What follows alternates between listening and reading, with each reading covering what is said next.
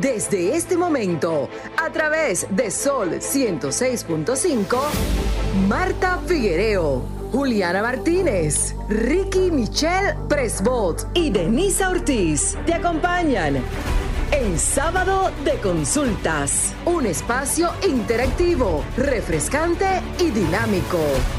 Ahora en Sábado de Consultas, por Sol 106.5, la más interactiva.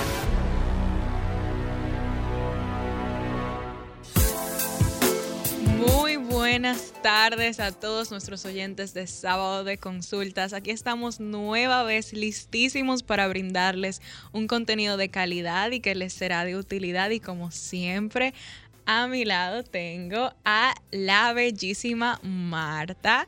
¿Cómo estás? Ay, pero muchas wow. gracias, muy bueno, Cuánto muy bueno. bueno. Estamos muy bien, gracias a todos, gracias a ustedes porque están ahí esperándonos, esperando el contenido de este programa. Un contenido que les va a encantar. Son temas que en cierto modo no se tratan mucho, pero es importantísimo. Así es, y también tenemos aquí al chico del programa, Carlos Martín. ¿Cómo estás? representación Carlos? masculina en el día de hoy, muy bien, excelente, Juliana. En el día de hoy, con nuestra nueva entrega en el sábado de consultas, como cada sábado a las 1 de la tarde hasta las 2. Eh, esperemos que el contenido que tengamos hoy, que seguro será de bendición y será de utilidad para muchos, sobre todo por eh, se trata de temas eh, de salud y evidentemente es importante siempre estar al tanto y, y que tener conocimiento de lo que se trata día a día. Así es, así es. Pero nos falta una personita por aquí muy querida, que es la voz que encanta Ay, sí. de Nisa Pero ella está sacrificada. Ella Ella está está un poquito sacrificada, está muy sacrificada. Muy muy fajada. muy en una misión allá por Estados Unidos, Denny, que, que ese viaje sea productivo y todo lo demás. Así que. Sí, seguro sí, ahí de- de- del trabajo pasó a los parques, es posible, Ay, sí. a botar Wow. el estrés. Ay, sí, Denny. Ojalá Es que es que, necesario botar el golpe. ojalá que ese sacrificio sea de bendición, que se disfrute y que sea muy productivo. Así es. Pero yo creo que podemos ya empezar a contar como cada sábado nuestras miradas del día de Pero hoy. antes, antes de la mirada, nosotros no hemos dicho las redes de nuestro programa. Eso es cierto. Bueno, pueden encontrar a Sábado de Consultas como S Consultas RD en Instagram. Y a usted, Marta, ¿dónde la pueden encontrar? En Instagram me pueden encontrar como Figuereo M, Figuereom, y en, en Twitter como Figuereo Rayita Bajo Marta. Y a Carlos. Bueno, en mi, a mí me pueden encontrar en, el, en la red social de Instagram como arroba carlomartin7 y si también gustan pueden pasar por mi Twitter que ahí con, subo más contenido que vivo aportando mi semillita en- que se puede llamar It's Carlos M12 en Twitter. Bueno, y, Y- Denisa que no está por aquí, la pueden encontrar En- como Denisa Ortiz en todas, todas las plataformas plataformas. digitales. y bueno, a mí me pueden encontrar como Juliana Martínez C underscore, como a Marta le gusta decir, o rayita abajo. Así es, mira, eh, Juliana, como cada sábado nosotros tenemos una el top 3, la mirada de lo que nos impactó en la semana o una noticia muy relevante o en su defecto, como casi siempre Carlos y yo, traemos un versículo de la Biblia y lo desglosamos eh, a nivel de lo que se está, está aconteciendo en la actualidad. Pero esta vez vamos a iniciar. ¿Con quién iniciamos? Usted misma puede empezar, Es- Marta, si quiere. Tú sabes algo, tú sabes que yo quisiera que empezáramos por mi parte en el día de hoy, pasar algo diferente, tener una diferente dinámica. Yo no sé si están de acuerdo. Oh, Excelente. Claro que sí. Pero ¿por qué? Porque en el día de hoy Claro sí. traigo un tema a colación que yo sé que será de puntualidad para muchos, porque vivimos una- en un mundo y en una sociedad también donde a veces dar de más está bien está mal visto, porque no te dan para atrás y muchas veces eh, hacer el bien está muy subestimado según la sociedad. Más sin embargo, yo quisiera instar a todos los oyentes a que siempre recuerden que dar siempre trae su fruto. ¿Y por qué lo digo? Porque lo podemos encontrar en, nuestra, en la misma Biblia, en la palabra de Dios que dice, en Gálatas de 6 a 9, dice, así que no nos cansemos de hacer el bien. ¿Por qué? Porque si seguimos haciéndolo, Dios nos premiará a su debido tiempo. Y evidentemente yo busqué el contexto de este texto y hablaba de, bueno, hablaba el apóstol Pablo, decía que les pedía a los cristianos de Galacia, básicamente, que se convenzan una vez más de confiar confiar en que evidentemente dar siempre trae su fruto y que constantemente debemos de trabajar duro y si especialmente se trata de aportar y llevar una semilla a, la, a nuestras personas que queremos, si se trata de, de, ayudarlo con un tipo de trabajo, algún tipo de ayuda, ya sea incluso económica, siempre trae su fruto, ya sea su debido tiempo en su momento. Y siempre también Pablo Insta, nos contaba o decía que evidentemente todo camino de, de buen de bendición siempre, siempre nos aleja de la corrupción. Y es mejor siempre tener un corazón noble a tener un corazón evidentemente que no piensa en los demás. Entonces yo creo que eso es muy importante tenerlo en cuenta. Así mismo, hay que, Excelente tu mirada, Carlos. Muchas veces eh, estamos con los bolsillos cerrados porque pensamos que si los damos nos va a faltar. Y al contrario, se nos multiplican las bendiciones. Así es. Amén. entonces, eh, esta vez mi mirada, ustedes saben que el mundo está tan convulsionado y nosotros siempre estamos pensando en tantas cosas negativas más que positivas, pero esta vez eh, yo encontré un tema que me, me, llamó la atención y pienso que es importante, es importante compartirlo con cada uno de ustedes. Es las siete formas de entrenar el optimismo, porque a pesar de las adversidades, de los momentos oscuros o no tan buenos en nuestras vidas, es posible trabajar de manera positiva en ella y desarrollar tips, eh, claro, sin ignorar la realidad. Según un estudio de la Universidad de Boston, las personas optimistas viven entre un 11 y un 15% más de la que no son. Eh, esas personas que saben apreciar el lado bueno de la vida tienen el chance también muchas veces de ganarle la batalla a muchas enfermedades. Eh, uno de esos tips, decía que son siete tips, primero, reconoce el problema. No es que vamos a vivir de espalda de espalda a los problemas, lo vamos a reconocer y vamos a trabajar esos problemas para que para bueno, resolverlo de una manera positiva. El segundo tips, practica la gratitud señores, es importante que cada día al levantarnos o al abrir los ojos demos gracias. Así es. Siempre dar gracias y mirar alrededor y saber qué yo tengo, qué más yo tengo para dar gracias. Así es que el segundo, hay que practicar la gratitud. El tercero, hazle lugar a la desilusión. Léase. No es verdad que la vida todo es el color de rosa. Hay momentos que son gris, que son verde olivo, que son azul oscuro. Morado. Morado, exacto, rojo. Blanco con azul. Sí, una combinación a veces. Exacto, una combinación. Una combinación es fea. Entonces, hay que hacerle un lugar a la desilusión y trabajarla. El cuarto tip es planifica actividades que te entusiasmen y cuídate. Hay muchas como bailar, caminar, eh, conversar con las amigas, tener un grupo de amigas. Casi todo el mundo tiene un grupo de amigas que fue del colegio, de un curso que hicimos y se hace un chat. También hay que hacer esas actividades. El quinto tip es visualiza cómo las cosas pueden salir bien. Es decir, eso es una planificación de cómo eh, las cosas pueden salir, porque a veces hacemos la cosa a la ligera por un ímpetu o porque en ese momento me, me, me dio una euforia, no, hay que visualizar los pros y los contras. El sexto, discute contigo mismo. ¿Cómo tú puedes discutir contigo mismo? Hacer la práctica de la silla vacía. Poner una silla frente a ti y en esa silla tú te sientas y tú estás hablando contigo misma.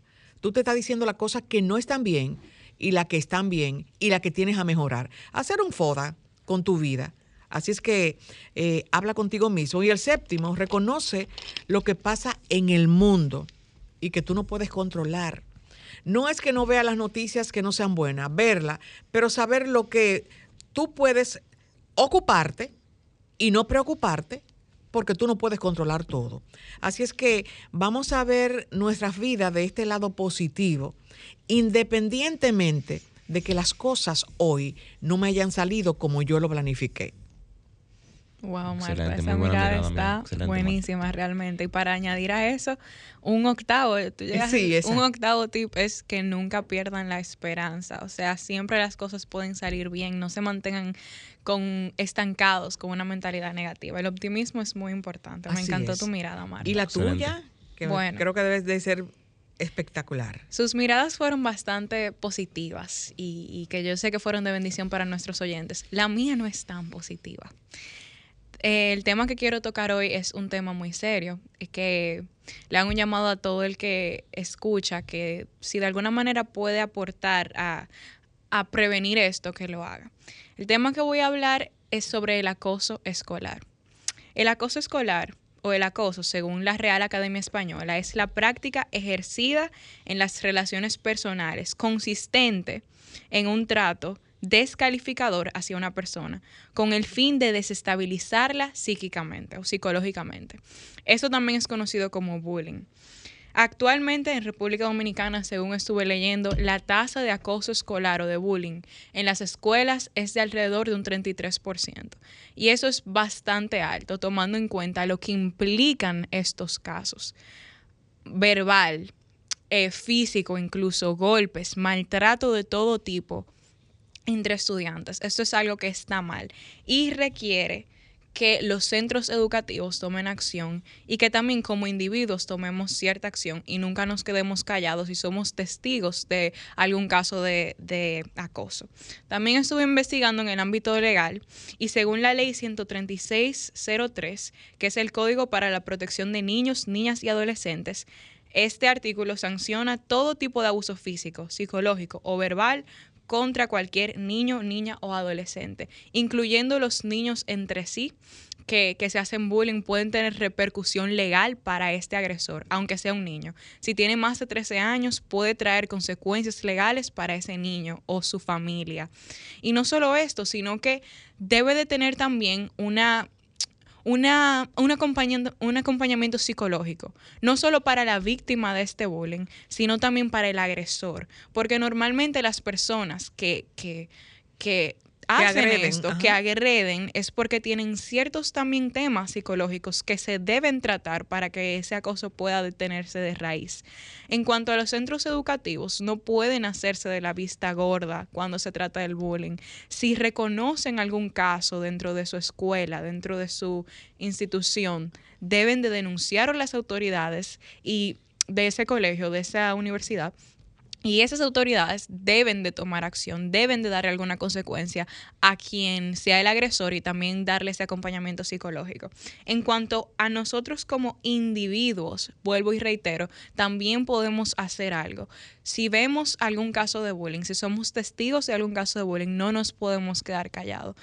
También si tú eres la víctima de algún caso de bullying, tampoco te quedes callado. Denúncialo a las autoridades de tu institución educativa o a alguien de confianza. Y si debes de, llegar, de llevarlo incluso al, a lo legal para que se solucione, para que te dejen de maltratar, también lo puedes hacer. Porque tu vida y tu estabilidad emocional vale muchísimo. Entonces esto es algo que hay que tomar en cuenta por el bien de la salud emocional de nuestros estudiantes y de los jóvenes de nuestro país. Y bueno, hasta ahí mi mirada. Pero es súper importante, Juliana, porque muchas veces los niños que están siendo acosados en las escuelas eh, no comentan en su familia.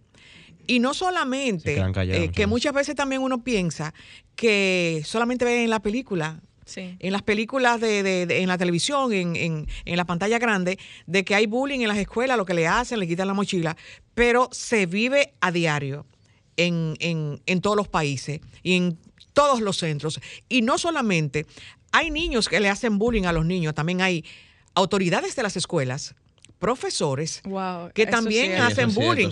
Eh, un bullying es decirle, mira morenito, ven acá, una profesora a un niño en una aula de 30, de 30 exacto, una clasificación. Clasismo. Hay clasismo, hay racismo, eh, hay de todo. También a, los niños que tienen ciertas discapacidades eh, mentales o físicas también son víctimas constantemente de acoso y bullying escolar. Y precisamente, mira qué importante este tema. Yo tengo una, amiga que su niño tiene una, situación, tiene un tema con eh, que hay que operarlo. Y en el colegio ella le dijo todo lo que tiene su niño. El niño tiene dos años. Y le llevó todo sus exámenes, todo, mira, tiene una operación en este tiempo. Aceptaron el niño y cobraron su inscripción bastante cara pero después ellos no soportaban el niño. Y un día la llaman, venga a buscar a su niño. Ella fue a, No, no sé hasta dónde ha llegado el problema, pero ella fue al distrito y fue a, la, al ministerio. Y el ministerio estaba apoyando. Porque el colegio no, eh, si ella no le dijo, eh, ella habló todo lo que tiene el niño, el problema, y ellos dicen, no, no hay problema, que aceptamos al niño así. Luego no soportaban, al, niño. Entonces, eso es un bullying, es una falta. Así es. Entonces, que no solamente son de niño a niño, sino también de profesores y de las autoridades de colegios a niños. Y no solo eso, eso que mencionas es muy importante, Marta, de que el colegio acogió a ese niño de tu amiga y luego lo rechazó por sus situaciones, porque muchos centros educativos, incluso empresas, fomentan la inclusión pero realmente están poniendo eso en práctica, realmente están siendo inclusivos, están tratando a las personas sin distinción, sin importar su color, sin importar eh, la cantidad de dinero que tengan. La inclusión es eso también. La inclusión es aceptar y tratar a las personas igual, sin importar su dinero, su color de piel, su etnia. Y eso, su condición de cualquier tipo. No, y, una, un llamado a los padres de muchos niños acosados es que a veces toman la iniciativa, ah, no, yo lo voy a cambiar de este colegio. No es cambiarlo del colegio y dejar el colegio así, porque el colegio puede seguir haciendo eso mismo con otros niños. Es llevar al colegio a un, a un, a un juicio en donde se tenga que llevar para que el colegio cambie su forma de, tratar al niño. Así es, Marta. Ya para concluir esta mirada, que nos estamos extendiendo un poquito, pero es que este tema es muy importante. Yo como joven, aquí todos somos jóvenes. Aquí todos ¿eh? somos jóvenes. Aquí todos somos jóvenes. Bueno, bueno, eso es inclusión. Eso es inclusión. Aquí todos somos jóvenes. Y como jóvenes queremos instarles, exhortarles al resto de la juventud que está escuchando esto, que tal vez todavía está en una escuela, en una universidad, a que tomen acción, investiguen, miren, presten atención y si identifican cualquier caso de acoso o de bullying, denúncienlo a las autoridades de su escuela. Reitero esto. Y si todavía no se toma ningún tipo de, acción, están respaldados por la ley para llevarlo al, lado legal, porque esto no es un relajo. El acoso escolar y el bullying existe y no podemos permitir, no podemos permitir que se siga, eh, que se siga propagando y extendiendo de esa manera. Así que ahora sí, creo que podemos ir a una pausa comercial para luego volver. Cuando retornemos estaremos con, exacto, con la doctora Sabrinsky Flores, quien es odontóloga y especialista estética. Así es. A una individua que nos va a hablar. Eh, ella, es parte del programa. parte del programa. Oh, excelente, pero aún así es importante siempre resaltarle y tomarla en cuenta, ¿no verdad? Tenemos por acá a la doctora Sabrinsky Flores, odontóloga especialista en estética, que en el día de hoy nos va a hablar sobre la higiene bucal y la litosis estomacal. Bienvenida, doctora, un placer. Gracias, para mí un grato placer. Siempre me encanta, me encanta venir aquí. Y me, me sonrío al ver, porque él dice, especialista en estética, y se queda en estética. Entonces, lo que no saben, no saben estética dental, señores, porque ahorita me llaman por una lipo. yo quisiera, yo quisiera hacer lipo. Y, para Botox, y, ácido hialurónico. Sí, eso sí, porque nosotros trabajamos armonización facial. Eh, y ese es el último máster que, hemos hecho para, para el beneficio de nuestros pacientes, que es eh, la armonización facial, que es armonizar tu cara con tu boca. O sea, eh, ver la parte estética que afecta también, por ejemplo, una persona que ha perdido una pieza, normalmente en los años de juventud, o sea, de, adolescencia, tiende a hacer un gesto para cubrir esa parte que no le gustaba mostrar. Entonces, al hacer ese gesto, a veces el labio de ese lado se deprime o se pone mucho la mano en la boca o eh, tiende a bajar la cabeza para que no se vea el defecto. Y luego tú ya reponiendo la pieza, devolviendo la estética, igual el paciente sigue con el labio que no funciona bien de ese lado. Entonces, con el Botox eh, se puede mejorar ese tipo de cosas. Con el ácido hialurónico podemos remodelar algunas cosas del rostro. Y es increíble lo que se puede hacer con la armonización orofacial hoy día, porque tú lo que haces es que mejoras la condición del paciente y la calidad de vida del paciente. Así es, pero bien. en este caso, eh, casi siempre la gente eh, habla mucho de la estética, de los dientes bonitos, bien cuadraditos, bien todo. Pero ese tema con relación a lo de la halitosis estomacal y la higiene bucal, es importante que cada uno de nuestros oyentes sepan a qué se debe eh, tener este, este tipo de, porque es una enfermedad. Sí. Y que el 10% puede ser que sea por una mala higiene bucal, pero el 90% de la halitosis estomacal, ¿a qué se debe? Descuido. También. Yo soy En un poco en verdad yo cruda. creo que eso tiene que Yo ver soy un con poco aliento, cruda con este tema porque se han Y que, inventado y que una casi, de, y que casi no se toca porque es como que la cera. Es un tabú. Es un tabú. Es un tabú. Entonces, normalmente el que lo tiene se hace loco. Porque no es que no lo sabe. ¿En serio? Sí, claro. Ah, que porque lo sabe entonces también. Oh, encima. pero por supuesto. Es que tú nada más tienes que ver, miren, el tiempo de pandemia, de la Ay, mascarilla, ay, yo ay. Este es el momento donde hasta el más va a tener que darse cuenta. No, es que se familiarizan con el mal olor, pero no es que no lo saben. Lo saben, porque mayormente una persona que está haciendo, eh, eh, padeciendo una halitosis por cualquier motivo, que luego vamos a ampliar un poquito el tema, eh, tiene que ser consciente de ello. ¿Por qué? Porque está muy cerca la nariz de la boca. Lo que hay es una familiaridad. Y asumen, como hay personas que se ponen una ropa, te huele a sudor y tú dices, bueno, huele a sudor, pero eso no sale. Pero ¿quién te dijo a ti que no sale? ¿Quién O sea, te dijo eso? Como ¿quién- que eso quién- como- ¿Dónde está ese, esa medida que dice que tú lo puedes, lo, tú lo puedes sentir y el otro no? Por favor, entonces imaginemos lo contrario. Cómo alguien que está a tu lado, a esa distancia, puede sentir algo y tú no. Eh, No tiene sentido. Entonces, ¿qué pasa con esto? A veces yo pienso que las personas se pasan como pañito tibio, como, ay, bueno, eh, huele mal, pero no tan mal. Bueno, pero prefiero mejor, bueno, pues le abro menos de cerca, o abro menos la boca, o me como un chicle, o no me beso.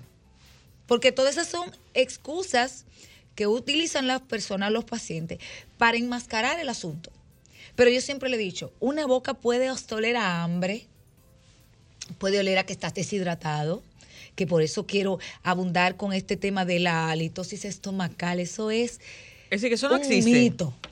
Realmente ¿Qué? hay un olor particular para las personas que tienen problemas gástricos. Y las personas que tienen problemas de las amígdalas. Si ya eso es problemas respiratorios, o sea, ya eso viene más por los senos nasales, se llenan de moco viejo, como esta gente que tiene esta gripe vieja, que a veces ternudan. Que siempre tienen ¡Shua! esa- esa- Y ese, ese olor, ese, esa ese secreción. expirar, huele como a llaga, como, como a nacío, como a pus, a Wow. un tejido que está en un lugar que debe estar hueco de aire y ahí hay una mucosa guardada.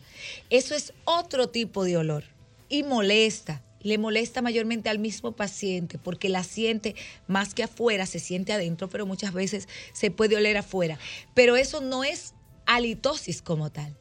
Eso es la respiración lo que hace que te moleste. Pero ya la halitosis como tal, per se, la definición real que hay es de encías dañadas, de caries múltiples, de sucio acumulado dentro de la boca y la lengua. Porque muchas veces pensamos que la boca solo se conforma de dientes. Y los dientes, lo que es un tejido específico que conforma la boca, pero tenemos labios, tenemos carrillos, tenemos los cachetes del lado adentro, esos son los carrillos. Eso con un mal olor terrible. A veces yo le digo a los pacientes, cuando tú te tomes un jugo, cuando tú te tomes agua, cuando tú paséala por la boca. Es como cuando tú echas agua en la casa. Si tú echas agua por los rincones, la casa se siente diferente. Y no es que tú no estás limpiando, tú estás limpiando todos los días, pero el día que tú echas agua en todos los rincones, huele diferente. Se siente como si el aire pasa, como si circulara. Eso mismo pasa en la boca. Pero muchas veces, por otros temores, por ejemplo, ah, que cuando yo bebo agua fría, me molesta por los lados, me da sensibilidad. Ah, entonces usted tiene un problema. Entonces usted lo que hace es que pega los cacheticos. Y se bebe el agua directo de la, de la boca, de la punta de la boca Para- a la o sea, garganta. esófago. la gente ignora agua- sus problemas Sí, entonces si el agua pasa directo, solo por la, por la boca, a través de la garganta, no pasa por los carrillos, no se mueven los labios, no pasa por el frente de los dientes. ¿Qué va a pasar con esa saliva acumulada? Que es la, la, saliva, es el fluido que está dentro de la boca, pero que también está acompañado de todo el alimento, porque la persona no deja de tragar. La persona se bebió el agua esta mañana, pero a menos que tú no estés haciendo un ayuno eterno, tú algo vas a comer. Entonces muchas veces tú puedes sentir, ay, siento el aliento pesado, ¿verdad? Porque no comiste bien o porque te cenaste con unos tacos, es con cierto, mucha se cebolla. siente, se siente. Tú lo sientes. Entonces, enmascarar eso es un, como digo yo, un mal olor con chicle. Porque no es que se quita. ¿Cuál es la situación? Tú tienes que tener una higiene supervisada. Un aliento que esté eh, sano es un aliento malo, momentáneo, pero pasa. Hasta con un juguito, una mentica, algo que tú comas, se va. Pero cuando eso permanece, a un rato después de que te... Es más, hay personas que hasta tomando alcohol, señores, miren, el que toma alcohol, trago social, cualquier, y más estos cócteles, vino, cualquier cosa, y aún así ese mal aliento permanece, tiene que buscar ayuda real. O sea, a mí me gusta a veces decirlo tan crudo como suena, porque vuelvo y te digo, la gente se pasa mucho pañito de agua tibia, no, eso es del estómago, que le sale ese olor, no, no te sale del estómago. Y al principio de las relaciones, y hablo de las relaciones de pareja, tienden en el enamoramiento a excusar cosas. Bueno, a veces él tiene como que el aliento no muy allá, muy allá, pero cuando esa gente ya logran tener una relación estable de tiempo, ni se besan prefieren quitar eso porque ya es un tema que da roncha. Tú le dices, pero fulano, pero fulana, porque tanto hombres como mujeres. Entonces hay un tema de respeto a la pareja, al compañero de trabajo, al compañero de estudio. O sea, te quedan personas cerca. Si tú estás siendo una persona social, tienes que tener la responsabilidad de saber que de tu boca, cuando hablas, sale aire. Y el aire va a llevar consigo lo que tú tengas ahí dentro. Y yo digo, no es una cuestión de ir al dentista por estética, no es una cuestión de ir al dentista meramente para acomodar, no, también es para sanar. Cuando uno en sí está enferma y huele a dañado, a podrido, a llaga, usted está tragando. O sea, hagamos conciencia de eso. Usted se va a comer un pedacito de pan y ese pan se va a masticar y se va a meter entre los dientes y la encía y la pus y la sangre y todo y todo. Y usted lo va a volver un solo bolo alimenticio y va para adentro. Entonces, si usted no se hace consciente de que usted tiene una infección en la boca, la gente te dice muy claramente, ay, yo cada vez que me cepillo sangro. Ay, cuando yo me aprieto así, bueno, a veces me sale como una cosa. ¿Qué será eso, doctora? ¿Cómo que qué será eso? Entonces, a veces yo siento que somos irresponsables con nosotros mismos. Y cuando vemos los resultados, entonces nos pavorizamos. ¿Por qué?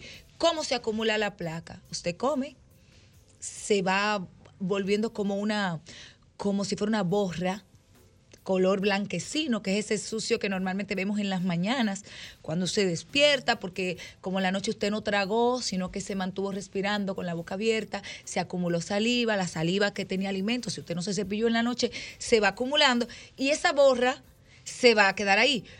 Pero su intención debe ser removerla. Entonces, si usted no se tomó el tiempo, usted se metió al baño y así como se metió a la bañera, cogió el cepillo y entró, no se está mirando en el espejo y arrancó aquí, pero usted se está también entregando, o sea, porque no tiene tiempo. No tiene tiempo cuando es un privilegio tener dientes. Entonces, eh, doctora, eh, no hay tal problema porque la persona tenga un Helicobacter pylori, eh, de que pueda tener, de que pueda tener ese esa litosis estomacal. ¿Y qué, debe hacer? Y bueno, ya usted está diciendo cuáles son las maneras de tener una buena higiene bucal. Exacto, eso ahí voy. El, el paciente que tiene una condición gastrointestinal, que es lo que me mencionabas, va a tener un olor fétido, poco fétido, pero es en, casos de crisis, cuando tiene situaciones de que no ha evacuado por mucho tiempo, que tiene una úlcera péptica, que tiene ya situaciones Ahora, cuando una persona es diabética, por ejemplo, tiene también un aliento cetónico, porque está liberando cuerpos cetónicos. Cuando una gente hace ayuno intermitente, cuando una persona está haciendo dieta cetogénica, tiene un aliento, pero un aliento particular que se malinter se entiende que es un mal aliento porque no es agradable, sabe, huele fuerte, pero no es un olor a podrido. O sea, vamos a diferenciar las cosas. Cuando una persona tiene piedra, sarro, de un año, que usted no va al dentista, dos años, y ese sarro ya pasó de blanco a amarillo, de amarillo a marrón, de marrón a verde y termina en negro y usted cada vez que va al dentista hay que quitarle piedras, bloques de piedra que usted cree que es diente y agarra y dice, pero usted me quita un pedazo de diente. No, eso no es diente. Eso es un pedazo de piedra, literalmente, de saliva calcificada con sucio. Entonces, si yo remuevo eso de ahí, eso va a oler mal. Eso es un olor característico. Doctora, Doctora por esa yo, misma yo, línea. Yo, estoy interrogando aquí mismo yo, porque yo, yo, yo, me, yo me noto bien, pero yo me estoy interrogando aquí porque será verdad que yo, porque yo veo todo esto y yo digo, Dios mío, pero ¿y será verdad que no se cuida? Mira, nosotros debemos ir a una pausa para poner nuestro, nuestros números de teléfono para que la gente, sí, sí, sí, si tienen alguna inquietud, le pregunten a la doctora Flores. Comunícate 809 540 165 1833 610-1065 desde los Estados Unidos. Sol 106.5, la más interactiva. Pregúntame lo que tú quieras. Doctora, en lo que esperamos las llamadas, porque yo sé que eh, nuestros oyentes tienen muchas o tal preguntas vez tienen vergüenza de llamar. No sean pues no tiene que decir su nombre. Es que Flores, la doctora Flores ha sido demasiado directa. Ah, Exacto. pero, doctora, ¿qué tan efectivo, qué tan efectivo es el enjuague bucal? a la hora de remover estos olores? Muy efectivo cuando se usa en el orden que va. ¿Cómo es el orden? Por ejemplo, las personas normalmente hasta sin cepillarse como si eso fuera un arte de magia. No, no. Usted se cepilla, cepillo pasta, un poquito de pasta, del tamaño de la mitad de tu uña índice. La gente que tiene una uña muy grande, pues menos, ¿ok? Pero es la mitad de la uña, no un eh. cepillo lleno. Entonces, porque la pasta lo que hace es resbalar. Entonces, usted se mira en el espejo paso a paso, cuenta hasta dos en cada diente, mirándolo al espejo. Uno, dos, uno, dos, da la vuelta hasta saber qué pasó por cada diente y lo vio. Entonces, luego va el hilo dental. No le enjuague. Usted se enjuaga con agua. Se enjuaga con agua y luego coge el hilo dental, diente por diente. Entonces va el enjuague. Porque el enjuague va a entrar en esos lugares donde el cepillo no pudo entrar. Y a base como el anuncio entra por, esas, eh, por esos canales, por esos pequeños espacios que ya el hilo liberó. Porque cuando usted usa el enjuague solo para enmascarar, vamos a combinar no se resuelve. la pregunta. Espera, vete Buenas tardes. Con... Buenas tardes. ¿Quién nos habla? ¿Quién nos habla y desde dónde? Se cayó, se cayó. bueno, ahora sí, doctora. Pero sí, el enjuague va a ir después del hilo siempre. Y si usted por algún motivo, bueno, estoy en la calle, por un tiempo se puso muy de moda usar el... El sí, el glister, el glister, el glister. Eso es, o sea, yo conozco mucha gente que usa eso para salir de paso. Sí, mejor tómase una menta, porque lo más grande es un mal aliento enmascarado con enjuague bucal. Eso, eso huele fatal. Si las personas lo supieran, no se preparara para ir a besarse con Listerine ni con, ay, perdón por la marca, por ningún enjuague. Tenemos el contacto. Ok, no, usted mejor coja una mentita. Buenas tardes. ¿Quién nos sabe desde dónde?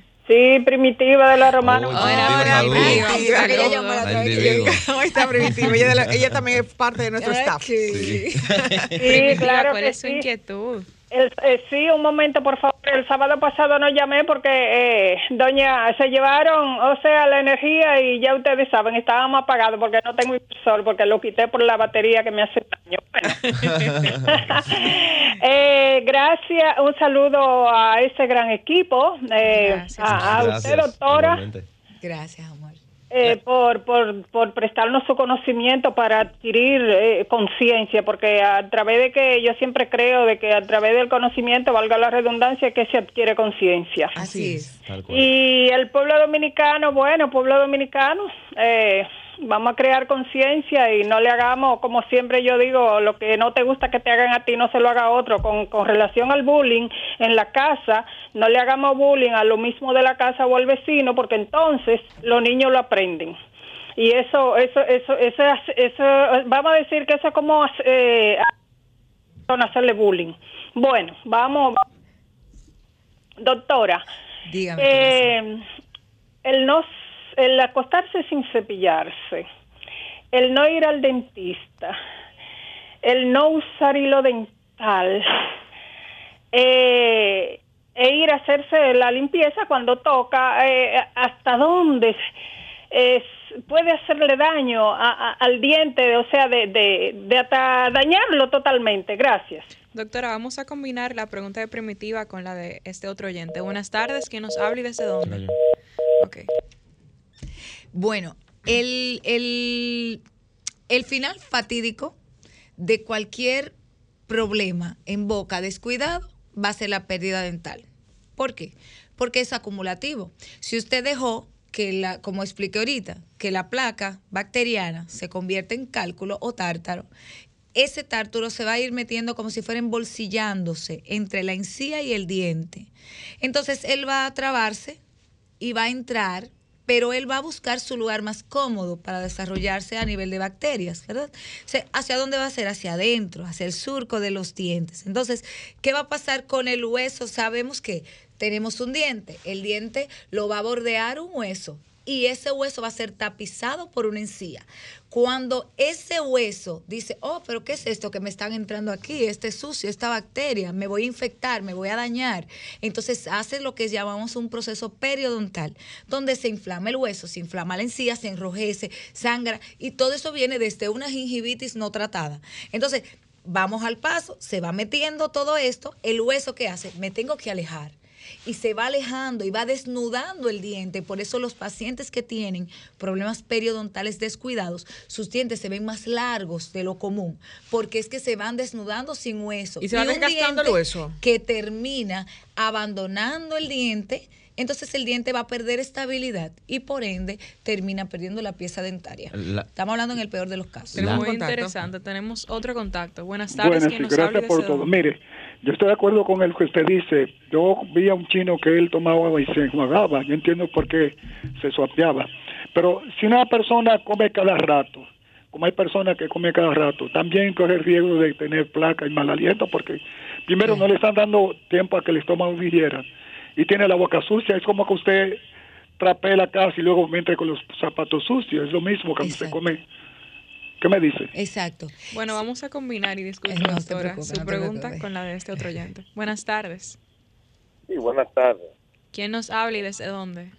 Sí, soy Antonio. Estoy por aquí por Villa María, Santo Domingo. Buenas tardes, Antonio. ¿Cuál es su inquietud? Sí, eh, son varias preguntas, ojalá que la puedan captar todas.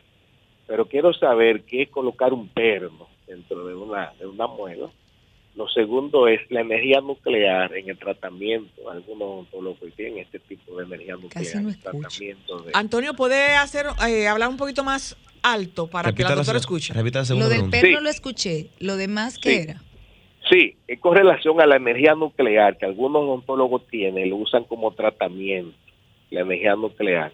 Si esto es bueno, si esto es seguro. Y la tercera pregunta tiene que ver con las universidades. Algunas universidades, los estudiantes hacen algunos procedimientos prácticamente gratuitos, de muy bajo costo.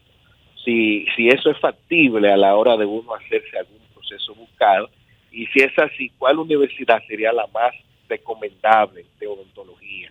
Muchas gracias. Ah, gracias, Antonio, por su llamada. Bueno, doctor, el primer con contacto. El, otro. No, el primero ah. le preguntaba sobre si comer constantemente. Mira, no, eso es como tú sacar la basura de la casa.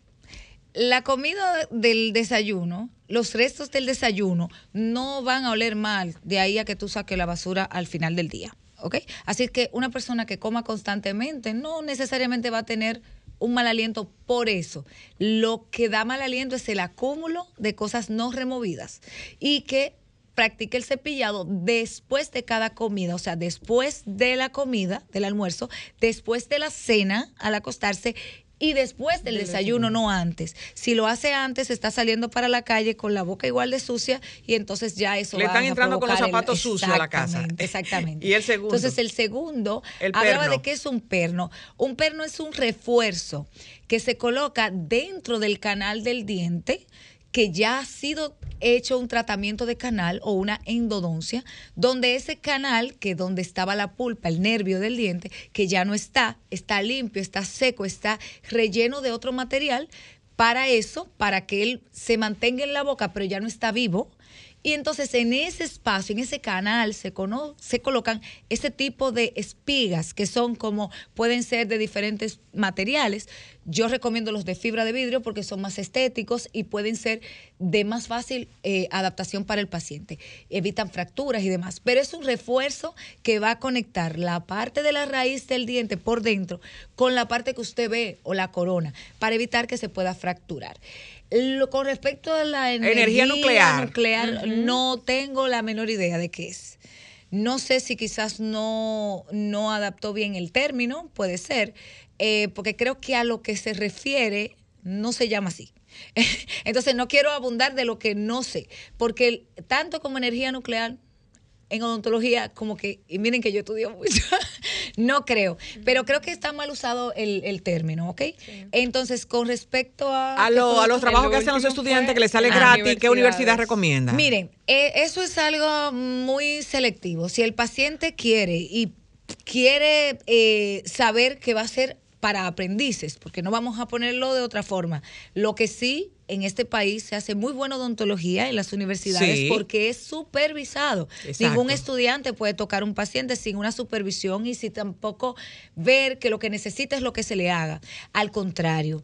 Hay muchos excelentísimos trabajos que serían imposibles para el paciente común que quizás no tiene los medios poderlo sostener en la calle, ¿no? En el trabajo privado. Pero las universidades, cualquier universidad en este país que tenga facultad de odontología para profesionales está perfectamente capacitado para lo que ustedes necesiten. Bueno, Yo soy guandiana, así es que voy a Bueno, es así. hablar de UAS. En la- tanto en la UAS y eso, yo tengo eh, pa- eh, sobrinas que estudiaron también en otras universidades. Sí, excelente. eh, que, bueno, excelentísimo. Sí, sí, y sí, y que quedan satisfechos los pacientes y son pacientes de escasos recursos, que no pueden pagar un odontólogo. Claro, y les ayudan, les ayudan bastante bien. Bueno, Sabrinsky, ¿qué te digo? Eh, habla de tus redes para otra Mire, próxima entrega. Sí, sí, sí. Recordar lo importante más que la belleza es la salud bucal. Siempre tengan un odontólogo de cabecera que supervise su salud bucal. Nosotros estamos para consulta en el Centro Médico Gascue, consultorio 101 en la Torre 2. Eso es para consultas. Tenemos los teléfonos de WhatsApp para consultas también virtuales para los pacientes que viven en el extranjero, que la mayoría lo hacen y le va muy bien porque tienen una orientación antes de venir al país a trabajarse. Este es el 809-596-9133. Y en nuestras redes sociales, señores, para ustedes es un simple follow, para ustedes es un simple like. Para nosotros nos ayuda a seguir creando buen contenido, Contenido. informativo para los pacientes. Estamos como DRA, o sea, doctora abreviado, ojalá los chicos lo pongan por ahí. DRA Sabrinsky, tal y como se escribe mi nombre. S-A-B larga R-I-N-S-K de kilo Y. DRA Sabrinsky en todas nuestras plataformas, Como dice. Entonces estamos también en nuestro canal de YouTube, donde ya tenemos ya artículos más elaborados para que encima de las cuestionantes también tengan información de valor para ustedes. Bueno, gracias a Brinsky, gracias a ustedes por eh, apoyarnos y eh, tener esta eh, tantas informaciones que necesitamos. Así es que vamos a una pausa y en breve tenemos otro invitado.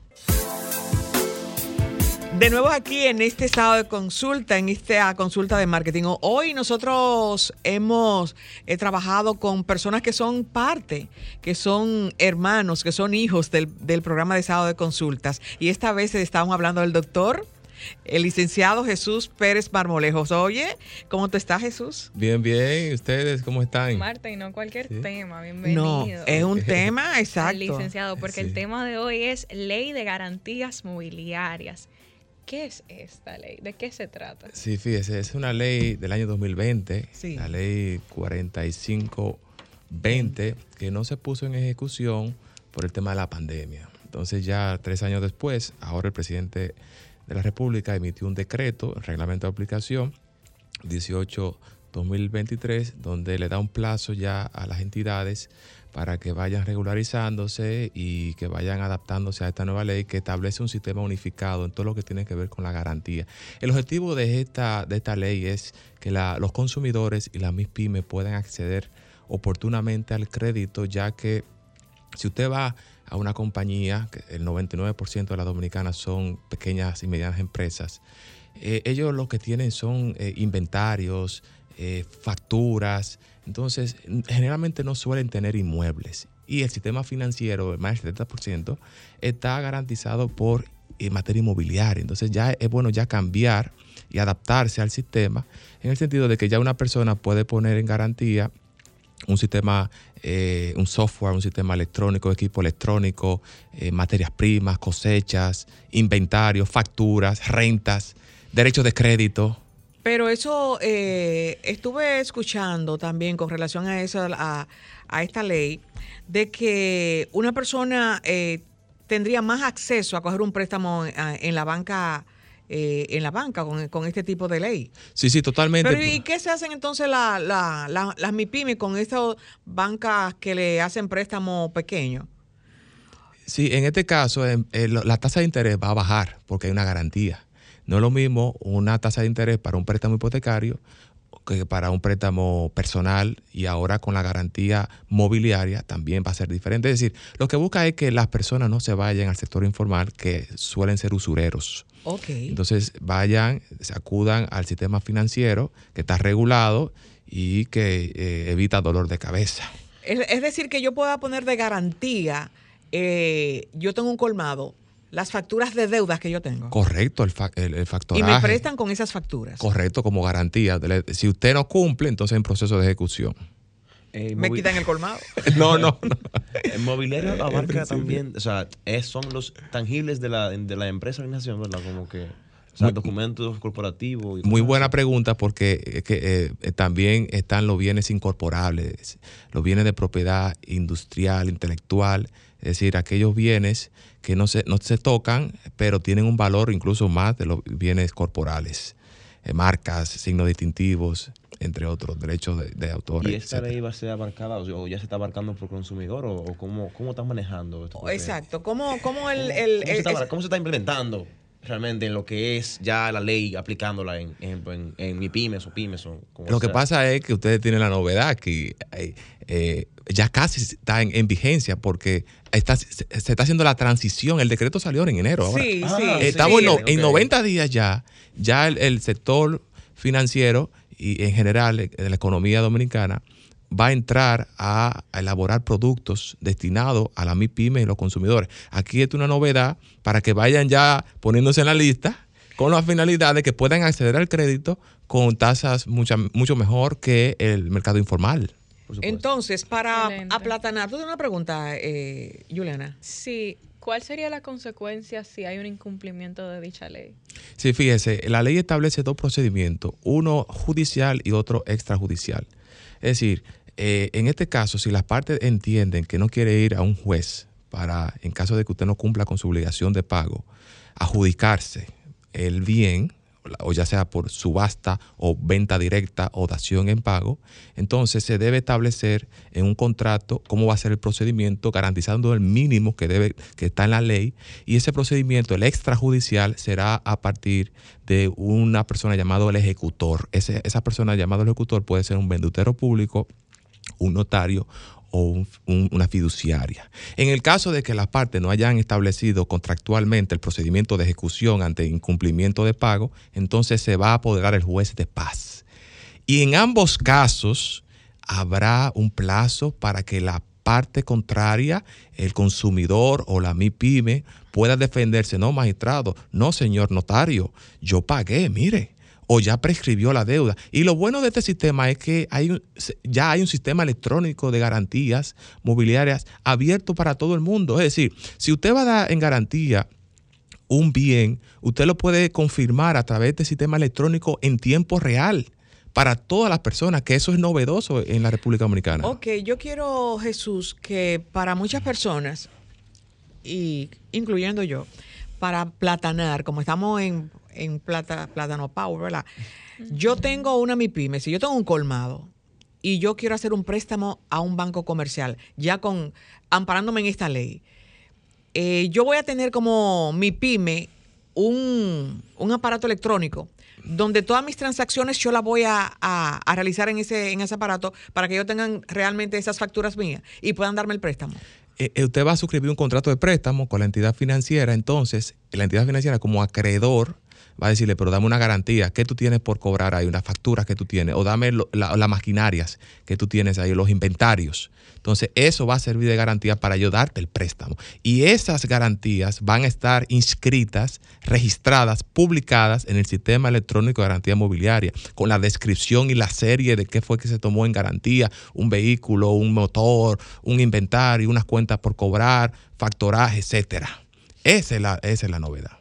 Ok, entonces, pero bien. en el caso de que el, la MIPYME, o yo específicamente, no haya cumplido con los pagos requeridos de ese préstamo, la entidad acreedora tiene derecho a, A ejecutar a su ejecutar garantía. mi garantía. o garantía. Si, si yo tengo deudas, eh, coger esas deudas, o si yo tengo una- unas maquinarias, si yo tengo como productor una cosecha de maíz, a coger esa cosecha. Sí, pero debe, debe ejecutarla con un procedimiento de publicidad, avisarle a todo el mundo, ya voy a constituir, voy a ejecutar, se le avisa, mal contrato, eso sirve de título ejecutorio y hay que ver si se va a ir por la fase judicial, el juez de paz, o la fase extrajudicial, porque muchas veces podemos confundir esto con el pacto comisorio, como que yo te entrego el celular, yo te entrego el bien, y si tú no me pagas, yo me quedo con él. No es tan simple como así.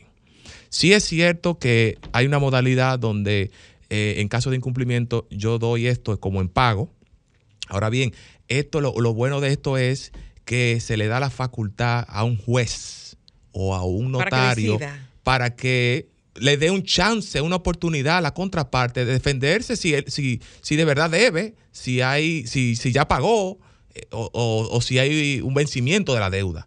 Que, que no se deja a la voluntad del acreedor. Tú no me pagaste, te ejecuto el bien. No. Primero, un agotar el debido proceso. Porque si no sería entonces una ilegalidad.